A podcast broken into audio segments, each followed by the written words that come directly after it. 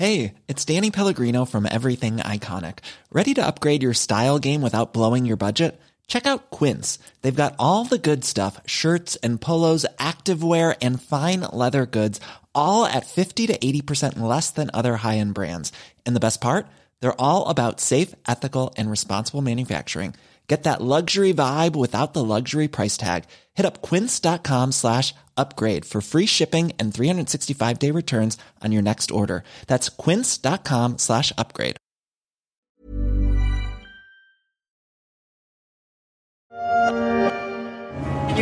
Vous réalisez que c'était il y a seulement un an C'est comme un jour très très long, un mois de février interminable.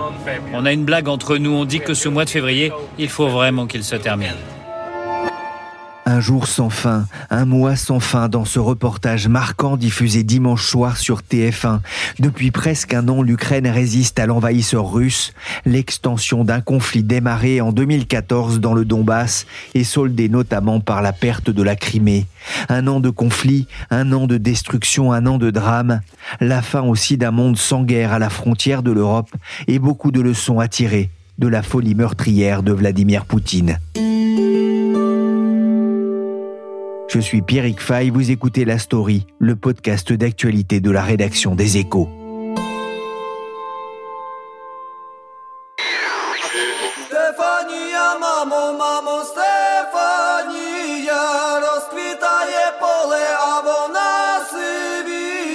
Vous avez peut-être reconnu la chanson Stéphania des Ukrainiens de Kalouche Orchestra, vainqueur de l'Eurovision 2022.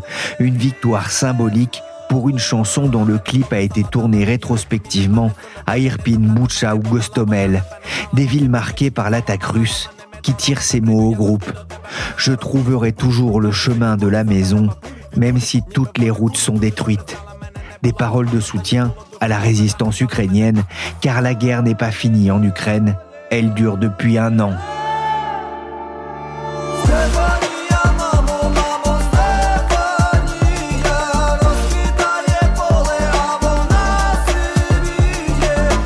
Bonjour Yves Bourdillon. Bonjour. Vous êtes journaliste au service international des échos. Il y a presque un an, la Russie envahissait l'Ukraine. On va tirer quelques leçons de ce conflit qui rappelle de mauvais souvenirs à l'Europe. Mais d'abord, je voudrais qu'on fasse un bilan humain de ce que le Kremlin avait présenté comme une opération spéciale.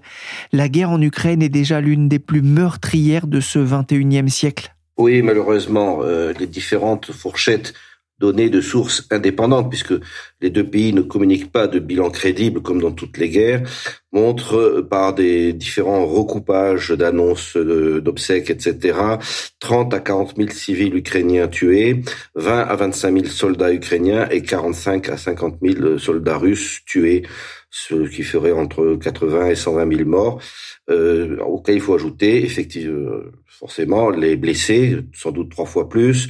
Euh, c'est-à-dire que l'armée norvégienne estimait fin janvier 310 000 euh, victimes, dont 100 000 morts à peu près, ce qui en ferait le. Alors certes, ce n'est pas un des bilans les plus élevés des huit guerres de haute intensité enregistrées depuis le début du siècle au Yémen, Afghanistan, Éthiopie, euh, Irak, Darfour, qui ont toutes fait entre 150 et 300 000 morts, mais elles, elles ont duré parfois jusqu'à une dizaine d'années. Donc en rythme annuel, on peut dire que c'est le troisième conflit le plus meurtrier, euh, loin derrière la, Syrie et puis la guerre oubliée du, Congo, euh, qui a fait plusieurs millions de victimes. Donc euh, on peut dire que c'est déjà une guerre, l'une des trois plus meurtrières du siècle. À noter toutefois, tout est relatif, que le XXIe siècle est moins meurtrier que la plupart des décennies du XXe. C'est assez étrange, mais c'est ainsi. Une petite précision, c'est quoi exactement une guerre de haute intensité, Yves? C'est une guerre où on mobilise une quantité importante de chars, d'avions, de canons, c'est-à-dire d'armes modernes et, très euh, meurtrières, par opposition à une guérilla où c'est plutôt des, des escarmouches ou du moins des batailles à coups de fusils mitrailleurs. Donc une guerre de haute intensité, ça détruit des villes, ça tue des populations dans des proportions euh, élevées et c'est des batailles intenses, comme leur nom l'indique très brutale pendant euh, des jours et des jours, avec des armes modernes et des armes lourdes. Le 5 janvier 2022, la Story publiait un épisode intitulé Ukraine-Russie, l'incertitude. Il était question des dizaines de milliers de soldats massés à la frontière ukrainienne. Voilà ce que vous nous racontiez à l'époque, Yves.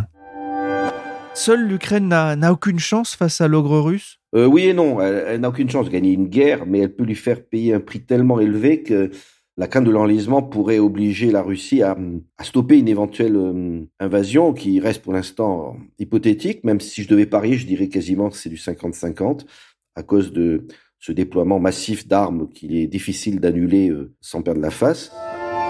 Alors Yves, vous étiez sur du 50-50, euh, mais c'est sans doute parce que vous êtes un, éternel optimiste. En off, vous étiez un peu plus catégorique. La Russe était vraiment sur le pied de guerre. Peu de gens y croyaient. Oui, bah, je prédisais l'invasion à 50-50 par prudence, parce que je sais d'expérience qu'un article trop catégorique ou trop alarmiste euh, n'est pas toujours pris au sérieux. Donc, je modérais à 50-50, mais en, à mon entourage, euh, dont, dont, vous, je faisais part du fait que pour moi, c'était plutôt du 80-20. Euh, d'ailleurs, je peux raconter que j'ai enquiquiné notre rédactrice en chef lors des fêtes en lui demandant de prévoir un dispositif de réaction éditoriale rapide si Poutine attaqué euh, durant les, les, fêtes, donc euh, j'avais deux mois d'avance parce que effectivement les, les, éléments étaient quand même sur la table. Euh, le flegme des politiques, surtout en France ou en Allemagne, a de quoi un peu surprendre puisque Poutine avait massé les deux tiers de ses capacités offensives opérationnelles, 180 bataillons, et que ce n'est pas quelqu'un qui bluffe. J'ai cherché les occasions où il a bluffé de manière avérée et dans sa carrière. Et je n'en ai pas trouvé parce que en fait c'est quelqu'un d'assez pétochard, si vous me passez l'expression. Et pour bluffer, il faut beaucoup beaucoup de, de, courage en quelque sorte pour être prêt à, à perdre la face si ceux d'en face euh, appellent son bluff. Quoi. Donc euh, il avait annoncé la couleur en plus l'été précédent en déclarant qu'Ukrainiens et Russes formaient, je cite, en fait un seul même peuple occupant le même espace euh, géographique et spirituel, et que l'existence de l'État ukrainien était une erreur historique qu'il faudrait rectifier. Donc oui, la guerre était euh, sur la table. Une des premières leçons finalement de cette guerre, c'est la prise de conscience en Europe, du moins, de qui est vraiment Vladimir Poutine. En effet, les, dirigeants européens ont été assez déniaisés. On, avait cru sous la houlette de Berlin, euh, c'est-à-dire surtout d'Angela Merkel, dont euh, le bilan historique mérite au moins un examen, que le commerce et l'investissement allaient transformer le régime du Kremlin euh, le, le, domestiquer en quelque sorte en oubliant les fondamentaux euh, à la fois de qui est Vladimir Poutine, un ancien maître en manipulation d'une organisation de services spéciaux, euh, le FSB, qui est quand même une organisation criminelle, et puis le fait que la Russie est fondamentalement un pays euh, je dis pas paranoïaque, mais particulier, puisqu'il est encerclé. Il est victime d'un syndrome de l'encerclement. Il a 16 pays euh, autour de lui et donc c'est forcément un pays euh, qui a une politique de, défiance, de qui se sent pas forcément en, sécurité, ce qui est paradoxal pour le plus grand euh, pays du monde.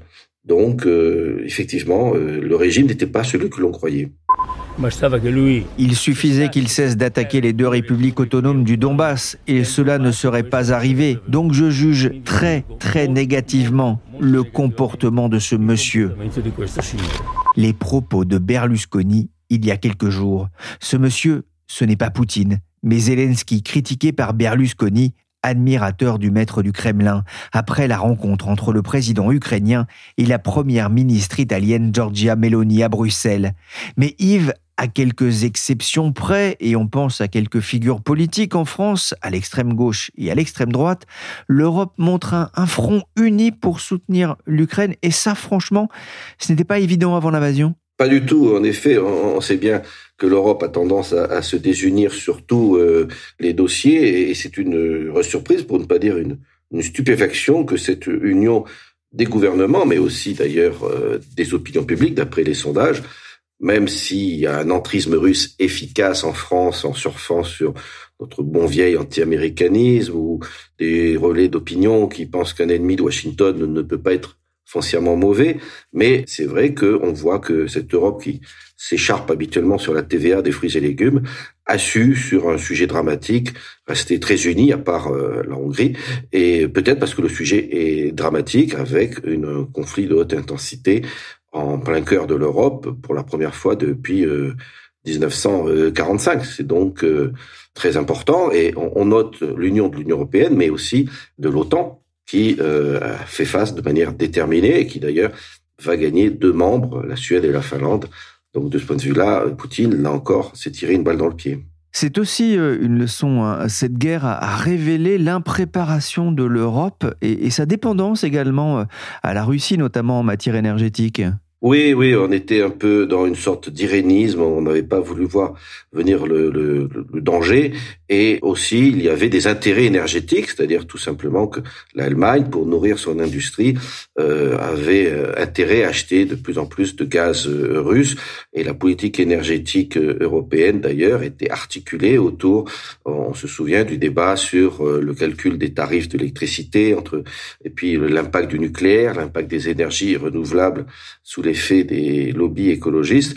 Donc, il y avait toute une naïveté européenne où on s'est mis dans la main de la Russie sur le plan des hydrocarbures. Et euh, maintenant, c'est fini. Il va falloir apprendre à vivre sans les hydrocarbures russes. Et puis, ça va amener à des révisions un peu déchirantes, peut-être, vis-à-vis du nucléaire ou euh, des énergies euh, renouvelables. il faut reconnaître que le poids de l'Allemagne est important dans toutes ces orientations et que si les grands groupes chimiques automobiles allemands avaient moins de marché en, en Russie, peut-être que les choses auraient été un peu différentes. autre leçon importante, et on pense à la Chine et à Taïwan, l'interdépendance économique, ça n'est pas une garantie contre la guerre? Jamais. Contrairement à ce qu'on a envie de croire, juste un rappel, en 1914, le premier partenaire économique de l'Allemagne était le Royaume-Uni, et le deuxième, c'était la Russie, euh, ce qui ne l'a pas dissuadé d'entrer en guerre. Donc la dépendance économique n'est pas une, une garantie. Euh, d'ailleurs, en général, on fait la guerre à ses voisins et ben, ses voisins souvent fait du commerce avec. Donc euh, euh, voilà, la leçon c'est que il ne faut pas succomber à une illusion euh, mercantile ou matérialiste. Il y a à l'œuvre entre les nations d'autres éléments importants, bien plus importants que le PIB, c'est le pouvoir, l'influence, le sentiment d'insécurité, voire, dans le cas du Kremlin, des projets messianiques. Et on, évidemment, on pense euh, il faut se tourner vers euh, un autre euh, lieu de conflit potentiel, c'est Taïwan et la Chine. Donc là aussi, l'interdépendance entre la Chine et les États-Unis ne veut pas dire qu'il n'y aura pas une crise majeure dans quelques années.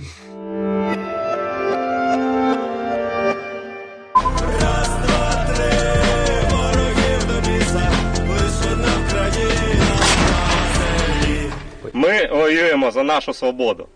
Ми обов'язково переможемо. Merci, Français Merci Français, les remerciements aux chansons d'obusiers ukrainiens en train d'utiliser les canons César fournis par la France. L'Europe a fourni des armes aux côtés du Royaume-Uni et des États-Unis. Yves, l'Europe doit-elle faire plus pour aider les Ukrainiens à se défendre, mais le peut-elle également Il faut qu'elle fasse plus, car euh, l'enjeu d'une défaite euh, ukrainienne est absolument vertigineux. Juste trois points. Euh, bien au-delà de la morale, du droit international ou de la défense d'un pays qui, malgré ses défauts, est une démocratie, il y a quand même un élément important, c'est que premièrement, si elle perd, des millions et des millions de réfugiés vont fuir une occupation russe où ils savent qu'elle sera assortie d'enlèvements, exécutions, euh, tortures, etc. Donc, bah, il faudra euh, les accueillir. nous aurions une balafre de type Corée du Nord, Corée du Sud, barrant et déstabilisant notre continent pour des, décennies. Et puis, il y a un, autre point, c'est que si Poutine avale l'Ukraine, bah, rien ne prouve qu'il s'arrêterait là et il pourrait attaquer les États baltes, la Pologne, des États de l'OTAN, avec un effet domino. Donc, ça fait déjà deux enjeux tout à fait majeurs pour nous. Et puis, il y en a un troisième qu'on oublie un peu, c'est que si un pays nucléaire intimide ses ennemis au point de les dissuader d'aider un pays qui l'envahit, eh bien, ça change complètement la grammaire de la dissuasion nucléaire. Et demain, des pays nucléaires euh, comme euh, la Chine, le Pakistan, la Corée du Nord pourraient faire pareil. Et évidemment, leurs voisins vont y penser et vont chercher à se doter eux aussi de l'arme nucléaire. Le Japon, la Corée du Sud, Taïwan, euh, le Vietnam, l'Arabie Saoudite, Turquie, Égypte. Enfin, on se retrouverait avec 40 pays nucléaires dans le monde. Alors maintenant, est-ce que l'Europe peut faire plus? Oui, en nombre de chars euh, modernes, mais euh, bon, actuellement le problème c'est surtout les obus standards d'obusiers de 155 mm ou de 120 mm. Donc peut-être qu'elle pourrait commencer déjà par fournir beaucoup de, de, ces obus qui sont consommés en quantité importante pour tenir le front. Après, on posera la question des avions de chasse, qui est une question compliquée et à plus long terme. Oui, j'allais y venir. Hein. Le président ukrainien Volodymyr Zelensky réclame à corps et à cri des avions. Faut-il lui en fournir? Alors, il faut reconnaître, oui, c'est compliqué. pas tellement parce que ça serait perçu à Moscou comme une escalade, parce qu'à vrai dire, si on commence à rogner notre action en fonction de ce que pourrait percevoir Moscou, bah, on n'aurait pas fait grand-chose depuis euh, le début. Et on peut d'ailleurs rappeler juste une anecdote que l'URSS a fourni des centaines d'avions et même de pilotes euh, lors de la guerre de Corée euh, contre des Américains. Donc, euh, ce serait pas une première de fournir des avions à un belligérant dans le cadre de la rivalité entre l'Occident et Moscou. Le problème aussi, c'est qu'il faut une période de formation de quatre ans en théorie. Bon, même si c'est seulement un an, parce que les pilotes ukrainiens seraient doués, ils ont un problème de passer d'un univers euh, Sukhoi ou MiG à un univers Mirage 2000 ou F-16. Donc ça ne se fait pas en un jour parce qu'il ne s'agit pas de juste atterrir et décoller. Il faut s'intégrer ça dans un système complexe d'armement. Donc euh, oui, ça pourrait prendre du temps, mais il faut reconnaître que si ça arrive, ça pourrait être ce qu'on appelle un game changer parce que les avions de, les chasseurs bombardiers sont des armes tout à fait en haut de la panoplie, très versatile, capable d'attaquer à tout moment n'importe quelle cible qu'elle rencontre, donc plus efficace que les canons. Le bombardement russe du théâtre de Mariupol est clairement un crime de guerre selon Amnesty International. Le 16 mars, le monde entier est choqué car on pense alors que des centaines de civils se trouvaient à l'intérieur. Le site était clairement identifié comme civil et le mot enfant avait été écrit pour être vu du ciel. La guerre en Ukraine a déjà marqué le territoire avec des images terribles de bâtiments effondrés, de villes rasées avec ces bâtiments martyrs comme le théâtre de Mariupol. Je vous invite à, retrouver le témoignage de Guillaume Tac, notre correspondant en Ukraine dans différents épisodes de la story. Yves, on a vu émerger aussi un acteur, une armée privée, Wagner, au centre du combat dans la région de Barmout. Wagner désigné par les États-Unis comme étant une organisation criminelle. Avec Wagner, c'est plus tout à fait la même guerre plus tout à fait, puisqu'elle est encore plus criminelle qu'une armée russe qui est pourtant adepte de sévices, puisque tout à l'heure, quand on évoquait le bilan humain, j'aurais pu rajouter les, les crimes de guerre absolument monstrueux, des milliers de civils retrouvés les mains attachées euh, dans le dos et une balle dans la tête. Mais Wagner, c'est encore pire. D'ailleurs, il recrute même des criminels dans, dans les prisons. Il pratique des sévices, y compris contre leurs propres euh, soldats suivant une technique qui d'ailleurs bon, est aussi en vigueur dans l'armée russe où il y a les bijutages et les sévices euh, façonnent des, des, des, criminels en quelque sorte. Alors pour ce qui est d'être efficace sur le terrain, il se targue d'avancer sur Barmout, mais euh, comme ils piétinent, ils accusent l'armée euh, conventionnelle de ne pas les soutenir assez. C'est-à-dire qu'en fait, Wagner, c'est une armée euh, parallèle depuis longtemps, y compris en Afrique au Proche-Orient, qui est rivale de l'armée conventionnelle, mais qui aussi, ça se complique, a des appuis, des alliés à l'intérieur de l'armée conventionnelle, où actuellement tous les généraux se rejettent un peu la faute des des défaites. Donc, euh, Sorovikin, l'un des trois principaux dirigeants militaires de Wagner, est un ami de Prigogine, le patron de Wagner, au détriment de Gerasimov, le chef d'état-major.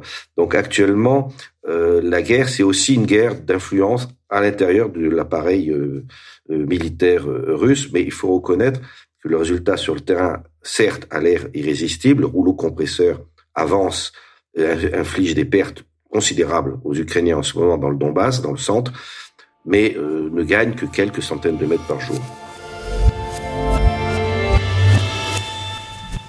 Yves, on a parlé de l'Europe réveillée par la Russie, mais par son action, Poutine a aussi redonné de l'allant à un vieux soldat un peu démobilisé, l'OTAN. Oui, euh, effectivement, le, que l'on présentait comme euh, en état de mort cérébrale, c'était ce que disait l'Élysée il y a quelques années, eh bien il s'avère déterminé, très unis d'ailleurs, comme l'Union européenne, à part euh, la Hongrie. Euh, il a aussi d'ailleurs gagné, il va gagner deux nouveaux membres, euh, la Suède et la Finlande, qui pourtant étaient neutres depuis toujours quasiment. Donc là, qui sont deux pays modernes, riches, pouvant verrouiller la mer Baltique au détriment euh, de la Russie. Donc là encore, euh, c'était un des motifs avancés. Pour empêcher l'Ukraine d'entrer dans l'OTAN, Poutine a d'ores et déjà obtenu que euh, la Suède et la Finlande, ses voisins occidentaux, y entrent. Donc là encore, il s'est tiré une balle dans le pied. Et l'OTAN est en train d'obtenir un résultat assez incroyable au demeurant, c'est que elle qui avait dépensé des dizaines de milliers de milliards de dollars pour s'armer contre la Russie, est en train, par une guerre par proxy, comme on dit, par intermédiaire de l'Ukraine, avec une aide de, pour l'instant, 40 milliards de dollars, de voir euh, l'armée, son ennemi, l'armée russe, se faire euh, détruire. Puisque actuellement, d'ores et déjà, l'armée russe a perdu la moitié de ses blindés opérationnels et 10% de ses hélicos d'attaque. Donc, l'investissement est quand même pas mauvais du tout. Une autre leçon de cette crise, vous en disiez un mot tout à l'heure, cette dissuasion nucléaire, pour l'instant, elle fonctionne. Tout à fait. Euh, on est dans une crise qui a une dimension nucléaire pour la première fois depuis euh, une cinquantaine d'années, mais pour l'instant, clairement, la dissuasion marche dans les deux camps d'ailleurs, c'est-à-dire que Poutine n'ose pas attaquer de pays sous parapluie nucléaire euh, occidental, qui servent pourtant de base arrière aux équipements et aux formations dont bénéficie l'armée ukrainienne. Et à l'inverse, les Occidentaux font attention à ne pas faire paniquer les dirigeants russes en montrant bien, ben, en respectant deux lignes rouges, de vraies lignes rouges, non pas celles qu'on prête abusivement au Kremlin, mais celles qui sont objectives, c'est-à-dire pas de soldats occidentaux engagés dans des opérations de combat aux côtés des Ukrainiens et pas d'utilisation d'armes occidentales sur le territoire russe euh, proprement dit. Donc ça explique pourquoi, pour faire attention à la réaction du Kremlin, on livre les armes par étapes, euh, en montant en, gamme en quelque sorte, sur une technique dite des feuilles d'artichaut pour ne pas effaroucher euh, le Kremlin. Parce qu'il est clair que s'il n'y avait pas de bombes d'armes atomiques, eh bien oui, l'armée de l'OTAN serait déjà entrée en guerre de manière conventionnelle aux côtés de l'Ukraine et probablement que l'armée russe aurait été euh, détruite euh, plus rapidement. Donc ça montre bien que les deux camps font très attention à l'aspect nucléaire de, de la crise. Est-ce que vous avez le sentiment que le mal à nouveau va être vaincu Je vois dans votre regard aujourd'hui que nous pensons la même chose. Nous savons que la liberté l'emportera. Nous savons que la Russie perdra. Le 8 février, Volodymyr Zelensky s'est exprimé devant le Parlement britannique dans un lieu symbolique, l'abbaye de Westminster. Il y avait comme un air de blitz avec ce rappel de la souffrance, mais aussi de la résilience des Anglais sous le feu de l'aviation allemande en 1940-41. Le président ukrainien a été vivement applaudi lorsqu'il a énoncé que la liberté triomphera et que la Russie perdra. Yves, la Russie a-t-elle déjà perdu? Évidemment. Elle a déjà perdu sur le plan euh, géopolitique, même si sur le plan militaire, elle peut encore euh, gagner la guerre, même si ça ne semble pas le plus probable. Enfin, disons que le bras de fer est en ce moment équilibré, disons. Bon, déjà, son armée s'est discréditée, elle a perdu la moitié de ses chars d'assaut, elle a épuisé presque tous ses stocks de missiles. Il faudra très longtemps pour reconstituer cela euh, en raison des sanctions occidentales, même si elle pourra contourner par différents trafics. Mais surtout, sur le plan géopolitique, son principal allié et relié d'influence en, Europe, l'Allemagne, a ouvert les yeux. Donc désormais, elle dépend énormément de la Chine, au point qu'elle risque de devenir un, vassal, qui est quand même dix fois plus grand qu'elle sur le plan démographique et économique. Donc pour vassaliser l'Ukraine, elle va devenir vassale de la Chine, bien joué. Et puis, euh, elle a aussi perdu, ben, il y a une fuite euh, des cerveaux. Elle va être sous sanction pendant euh, très longtemps, puisque le, les Occidentaux ont instauré quelques des sanctions qu'ils ne pourront pas lever. C'est important, parce que les Occidentaux, c'était quand même les deux tiers de, des fournitures à la Russie et le débouché de la majorité de ses exportations. Il sera difficile de lever ces sanctions, en raison notamment, on l'oublie un peu, des crimes de guerre qui ont été commis et du coup des réparations. Donc elle est isolée durablement, sauf vis-à-vis de tous les nombreux pays neutres euh, du, Sud, on va dire, mais qui n'ont pas un, un, intérêt économique majeur pour elle, qui notamment ne vont pas pouvoir remplacer les industriels occidentaux euh, pour ces importations. Sur le terrain, l'armée ukrainienne n'avance plus, on craint même une nouvelle offensive russe. C'est un moment clé dans cette guerre que l'on dit partie pour durer oui, c'est un moment clé. Alors le problème, c'est que euh, c'est comme dans un match de foot, on dit c'est maintenant qu'il faut marquer, et en fait c'est tout le temps. Donc là, euh, on dit les quatre prochaines semaines seront cruciales, c'est vrai, mais c'était déjà le cas tous les mois euh, passés, parce que c'est un bras de fer assez indécis et très violent. Mais il faut reconnaître que là, il y a une offensive très importante dans le Donbass, à la fois du côté russe et un peu moins du côté ukrainien, qui sont plutôt euh, sur la défensive. C'est les Russes qui ont repris l'initiative euh, stratégique qu'ils avaient perdue depuis l'été, et il y a un grignotage, sans pour autant possibilité, semble-t-il, de rupture du dispositif ukrainien, c'est-à-dire si les Russes prennent Barmout, qu'ils assiègent quand même depuis juillet, hein, euh, bah, ils se heurteront sur une autre ligne de défense ukrainienne, quelques kilomètres plus en arrière. Donc, on peut s'attendre plutôt à, à, des combats intenses, mais pas décisifs dans dans le mois qui vient. Et puis ensuite, l'arrivée des 100 à 200 chars euh, modernes promis par les Occidentaux pour cet été, et surtout les GLSDB, un sigle infernal pour parler de bombes planantes américaines capables de frapper à 150 km en arrière du front, donc de détruire les bases logistiques, carburant, munitions des Russes. Donc euh, le voilà, c'est euh, au début du printemps que pourraient se mettre en place des contre-offensives russes ou ukrainiennes qui feront peut-être euh, basculer le, le conflit d'ici l'hiver prochain. Merci Yves Bourdillon, journaliste aux échos sur le sujet de la guerre en Ukraine. Je vous invite à lire l'interview passionnante dans les échos week-end accordée par la politologue Anna-Colline Lebedev et par le géographe Michel Fouché, à retrouver aussi sur leséchos.fr. Cet épisode a été réalisé par Willy Gann, chargé de production et d'édition Michel Varnet.